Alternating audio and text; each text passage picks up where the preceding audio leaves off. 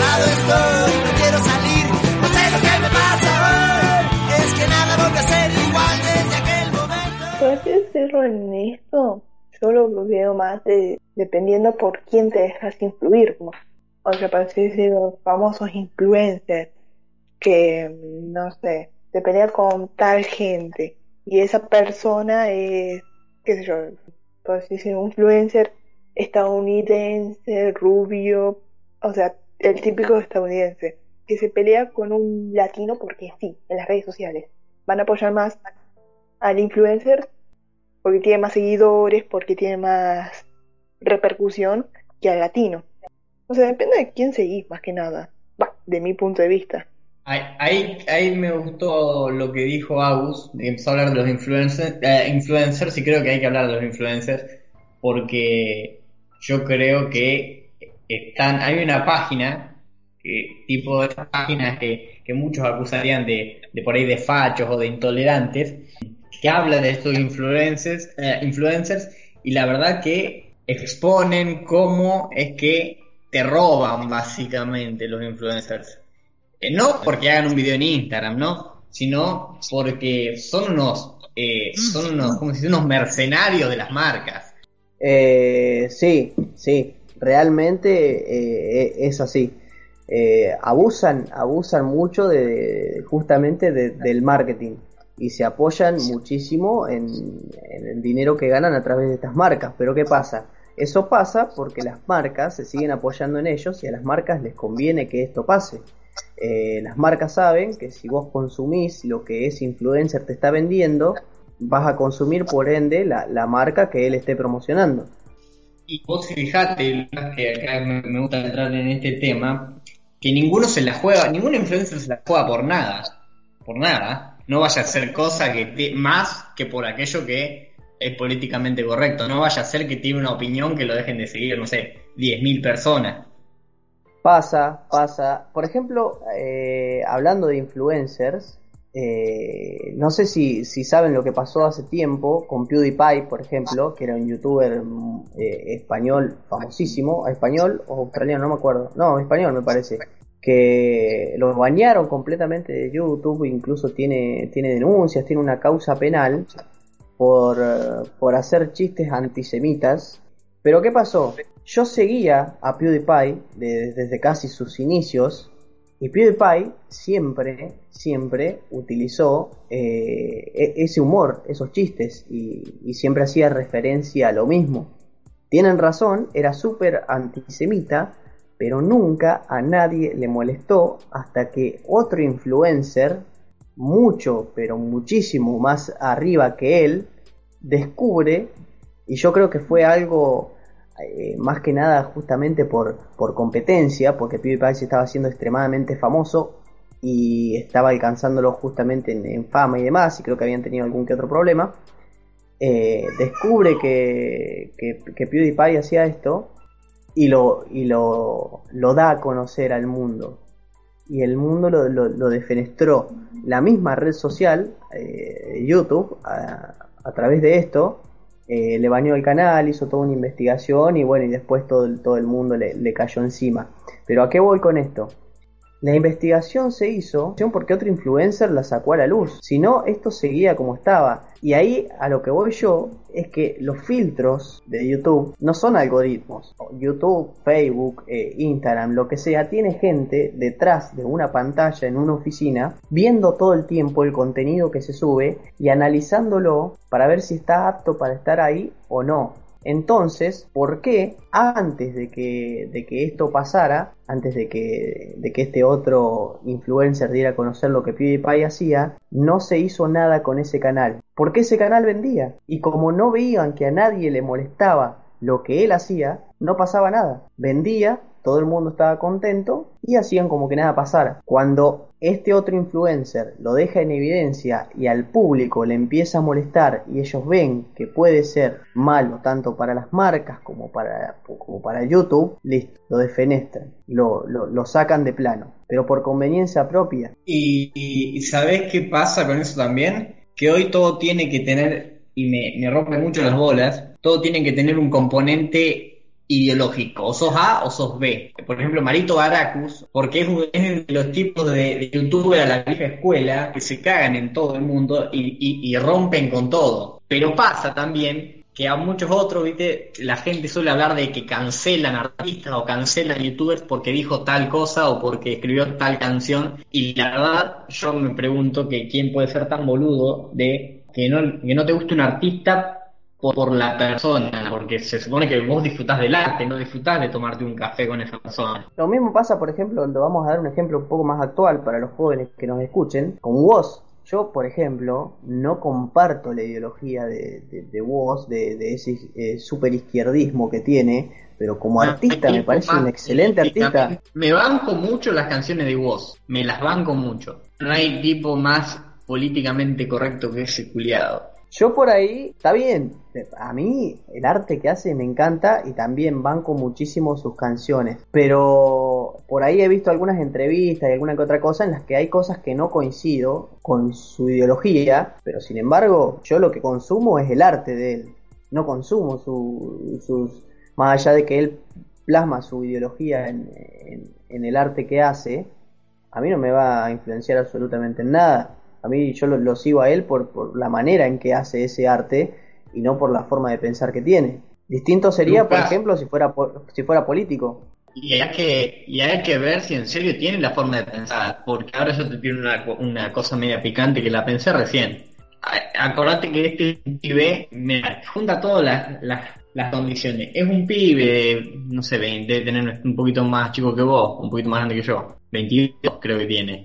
Es un pibe que, que llegó a la cima a la cima con lo que hace y que ahora hay gente más, ahora, ahora hay más gente involucrada en lo que es su carrera. Hay tipos ahora que, que lo asesoran probablemente. Entonces, hay que ver si es su forma de pensar, porque ahora está arriba, tiene que mantenerse arriba, se tiene que quedar el pañuelo verde, se tiene que quedar con lo que él dice, con lo que él dice que piensa, ¿entendés? No sé si es tanto lo que piensa, sino que está como un poco obligado por toda esta condición ideológica que siempre hay que tener para, al parecer, agradarle a 10.000 personas. Claro, justamente, en eso también te condiciona muchísimo, eh, que es a lo que iba yo, te condiciona muchísimo las cosas eh, cuando sos influencer o cuando ya estás en una red social que tenés un, eh, una audiencia bastante, bastante grande, lo que, lo, que vas publicando. Porque es cierto que la ideología de las personas, más cuando las personas son jóvenes, están pasando de la etapa esa entre la, adolescencia y, la adultez, que cambian su forma de pensar casi constantemente. Y a veces alguien se hace tan popular tan solo por, por una idea que después eso lo, lo condiciona para siempre, porque el día que quiera plantear otra idea, o nadie lo va a tomar en serio, o todos lo van a defenestrar porque que van a decir que es un doble cara. Y eso no es así, psicológicamente está, comprobado, sobre todo cuando uno, cuando uno es joven, eh, sufre transiciones ideológicas eh, muy, muy grandes. Yo quiero ver cuando vos de algún día cambié de opinión, chicos, no, no era esto así. Lo van a matar. Exactamente, justamente eso pasa y ahí coincido totalmente con vos en que hay gente que está condicionada a seguir pensando eso. Pero bueno, lo que pasó con este tipo, con PewDiePie, él, él, él era un facho de mierda, o sea, era, era así, era, era un, nazi, hacía chistes sumamente antisemitas, que a mí sinceramente no me molestaban, pero que, que te dabas cuenta que no era contenido que podía estar en una plataforma como YouTube. Por ejemplo, recontrabanco a Marito Baracus y, y a los demás, porque más allá de la, de- del humor negro y, y eso, se sobreentiende que es humor. Pero este tipo, si, si yo, no sé, ahora ya el, el can- el canal está baneado y ya él no está más en YouTube. Y no guardé ningún video de él. Pero si en algún momento llego a encontrar uno, se los, se los puedo llegar a mostrar para que vean que se, se, se notaba que, que este tipo no era humor lo que hacía con eso. O sea, era una propaganda antisemita real. O sea, él, él, él era así y, lo, y lo, lo estaba fomentando al, al, al mundo. Pero vendía con eso. Increíblemente Claro. vendía con eso. Mientras vendía más que alguno, era aceptado. Claro, cuando se destapó la olla y, y alguien alguien que vendía más que él lo dejó en evidencia y la audiencia como que empezó a molestarse, eh, ahí la plataforma se dio cuenta que no le convenía y ahí fue cuando, cuando le cortaron literalmente la cabeza. Eh, sí, totalmente de acuerdo. O sea, cuando ellos llegan a, a ese nivel de influencia, ya más que influencer o youtuber o lo que sean, ya se convierten en políticos, porque eso, eso es lo que hacen directamente, juegan al juego de la política, de guardar las apariencias, de tener cierto esquema, digamos, de, de su persona, de las cosas que le gustan, de las que no, más de, sus opiniones personales, crean una persona aparte que sea agradable para el tipo de audiencia que ellos tienen. En el caso de PewDiePie, a nadie le interesó que hiciera chiste antisemita, como a mí, por ejemplo, no me importa que varios youtubers que yo sigo hagan chistes de humor negro, pero lo que pasó cuando lo mandaron, lo pusieron bajo el reflector, digamos, es que se mezcló la audiencia a la que no le importaba con la audiencia a la que sí le importaba. Porque no es lo mismo que hagamos chiste antisemita entre nosotros que hagas chiste antisemita a alguien que estuvo en el holocausto, por ejemplo. Y, y aparte, yo quiero aclarar que hablando de temas de, música, que a yo puedo hablar un poquito más ahí, digo, de lo que sé, también eso perjudica, o sea, como en el mismo caso de Woz, eh, condiciona mucho al, artista con el público, ¿no? Y también pasa que se vuelven eh, meros, le voy a decir a la gente lo que quiere escuchar. ¿Y por qué digo esto? O sea, a mí no, la verdad que si el tipo es antisemita o no, no sé, porque nunca lo vi, pero no me importa, sinceramente, porque no me importa que diga, o sea, yo no me importa lo que diga X persona sobre X cosa, ¿no? Mientras a mí no me afecte personal, no me afecte en cuanto a lo que yo soy. Poner. Pero sí me ha pasado de escuchar a bandas cantar cosas que no se corresponden con su realidad solo por ser políticamente correctos. Y te voy a dar un ejemplo. Vi hace, hace un tiempo, hace ya unos meses, en uno de estos festivales que fuimos con los chicos, eh, vi a una banda de que hacían rap con rock, tipo a lo, a lo Woz, o sea, rap, rap con banda, que está muy bueno, está bueno el concepto, pero ¿qué pasa? Hacían la gran voz de, de cantar cosas eh, tipo la, policía nos dispara, qué sé yo, y cuando yo conocía a los pibes, eran dos pibes de, no, no quiero decir cheto, eran dos pibes de, de barrio de barrio privado, de, de, gente de plata, entonces eso me, me, rompe un poco las bolas, ¿entendés? Eh, no, me, no me gusta que se falsee eso, prefiero un tipo honesto que me dice, soy antisemita, odio a los judíos, antes que eh, un tipo que me dice mentiras bonitas cuando no lo siente. Claro, o sea, como tiene que ser eh, contestatario, pero genuinamente, y no ser contestatario eh, para vender. Es que si hay dinero de por medio, ¿a quién le interesa si es políticamente correcto, si está bien, si está mal? Eh, nada, obviamente que, que, que, no, es, no, está bien eso, pero bueno, nos, nosotros lo vemos así porque primero y principal que no somos influencers, segundo que no vendemos, no estamos promocionando absolutamente nada y yo creo que eh, por mi filosofía jamás eh, me vendería a una marca, así sea la persona más influencer del mundo, jamás me vendería una marca, porque generalmente las marcas cuando quieren que las promociones, llega un punto en el que te empiezan a condicionar. Y tienen un montón de artilugios y métodos justamente para condicionarte y al final vos terminás casi como entregando tu alma a, esa marca. ¿Qué, ¿Qué, pasa? Una marca ve que estás creciendo en audiencia, en una red social o en una plataforma ven que hay una oportunidad de, publicidad ahí, de llegar a, a, a, más público y te hace la oferta. Vos la aceptás. Al principio ellos van a hacer como si nada, vos vas a vender la marca, vas a publicitarla, ellos van a seguir vendiendo. Va a llegar un punto en el que la marca va a decir, che, esto no me gusta, o sea, no me gusta, me gusta publicitarme con él porque llego a más gente, pero ya no me está gustando que tenga este estilo de, contenido o ya no me gusta que, que, tenga esta clase de opinión o esta clase de pensamientos. ¿Y qué pasa? La marca te va a ir a decir, eh, che, esto si nosotros estamos eh, dando auspicio, nos gustaría que esto sea así, así, así. Y vos les decís que no, y esa marca detrás tiene todo lo que vos no tenés detrás. Abogados, dinero, influencia. Entonces, no te va a quedar otra en ese momento que decir y aceptar, decirle de sí a aceptar los términos que ellos están, están poniendo. Y ahí ya, ya te vendiste. Ya prácticamente... una, ya- Vez que le, una, vez- una vez que le, que le firmaste el contrato al diablo, ya está, hermano. Ya está. Es así, pasa con, con las marcas. Una vez que vos le firmaste, eso, so- sea hagas el contenido que hagas, una vez que vos firmaste contrato para promocionar una marca, dejaste de ser original.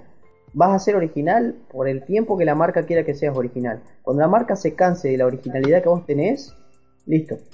Ahí caducaste. Bueno, entonces, básicamente era esa. Eh, les agradecemos a todos por compartir este, este humilde programa otra vez, este segundo programa con nosotros. Eh, y bueno, les vamos a dejar unas recomendaciones para ustedes, eh, para que en esta cuarentena no, no se aburran. Eh, Manu les va a recomendar algo de, de música para que escuchen. Bueno, yo quiero recomendar, en- es, en realidad es multimedia.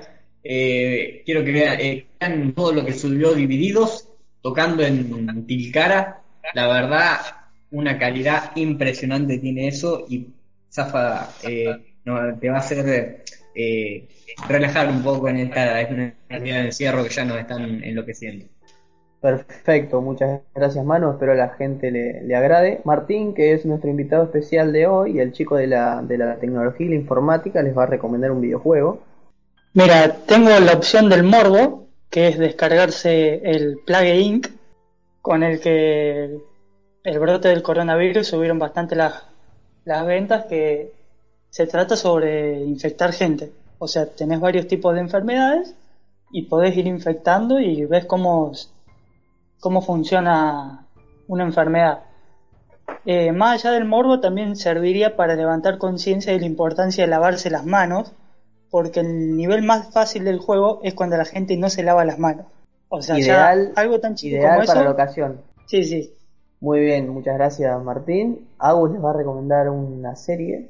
Bueno, me agarraste con las manos desnudas, sinceramente. Pero si tengo que elegir una serie, una si es bastante popular que quieren ver y no la hayan visto, es Chicas de Cable. Es una muy buena serie que te habla de historia de cuatro chicas viviendo en la época de los 80 en España, viviendo todo lo que es la revolución a través de la, mm, de la telefonía. Y es muy lindo como esas cuatro historias se juntan y ves lo, cómo desarrollan esa historia las cuatro juntas, esas cuatro amigas que ante todo eh, anteponen los derechos de la mujer.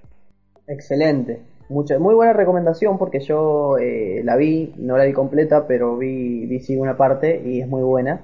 Así que avalo tu recomendación. Y yo por mi parte lo que quería recomendarles eh, son dos películas.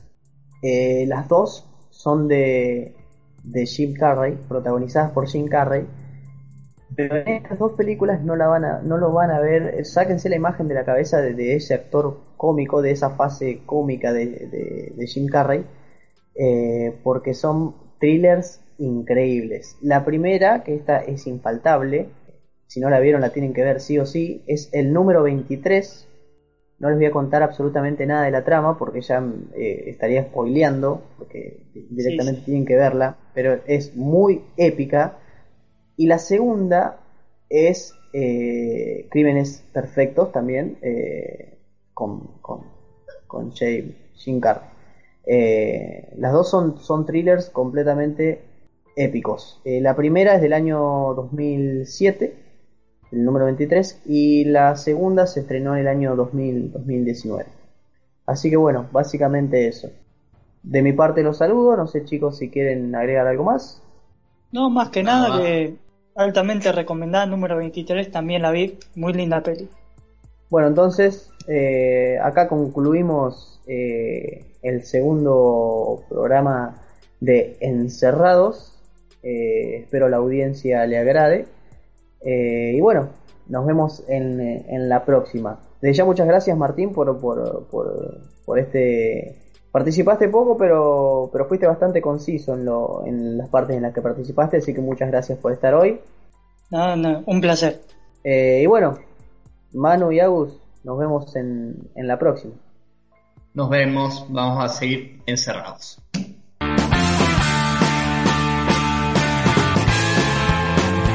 Encerrado encontré la paz que busqué hace tiempo.